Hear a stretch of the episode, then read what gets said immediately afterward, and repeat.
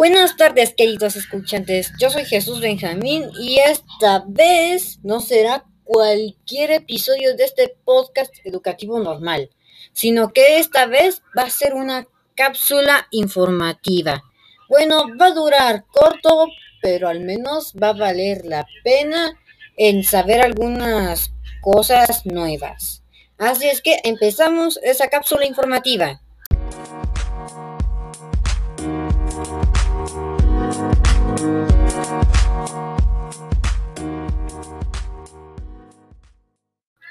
Esta primera cápsula informativa será de la materia de artes, ya que, ya que las artes es una forma del ser humano en expresar no solo lo que, lo que quiere, sino que también sus emociones.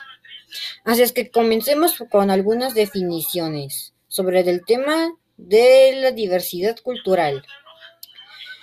La cultura es un medio de transmisión de conocimientos y productos hechos a base de la cultura, tanto como antiguos como nuevos. Eso quiere decir de que la cultura es como un medio de transmisión de que nosotros conocemos día tras día, tras día, tras día, y no importa si es nuevo o viejo. La diversidad cultural es la multiplicidad de formas en que se expresan las culturas de diferentes grupos y sociedades. Eso quiere decir de que hay muchísima, que la diversidad cultural son muchísimas formas de expresar las culturas en diferentes grupos y sociedades.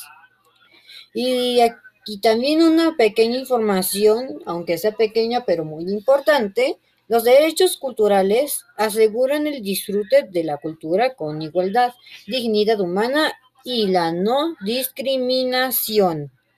Eso quiere decir de que los derechos culturales son muy importantes como el derecho a alimentarse, el derecho a la higiene, el derecho al estudio, entre muchísimos derechos que están en la Constitución mexicana o las diferentes constituciones de todo el mundo. Y también entre ellas también estaría entre toda, pero toda la constitución, pero no solo de México, sino que también del mundo.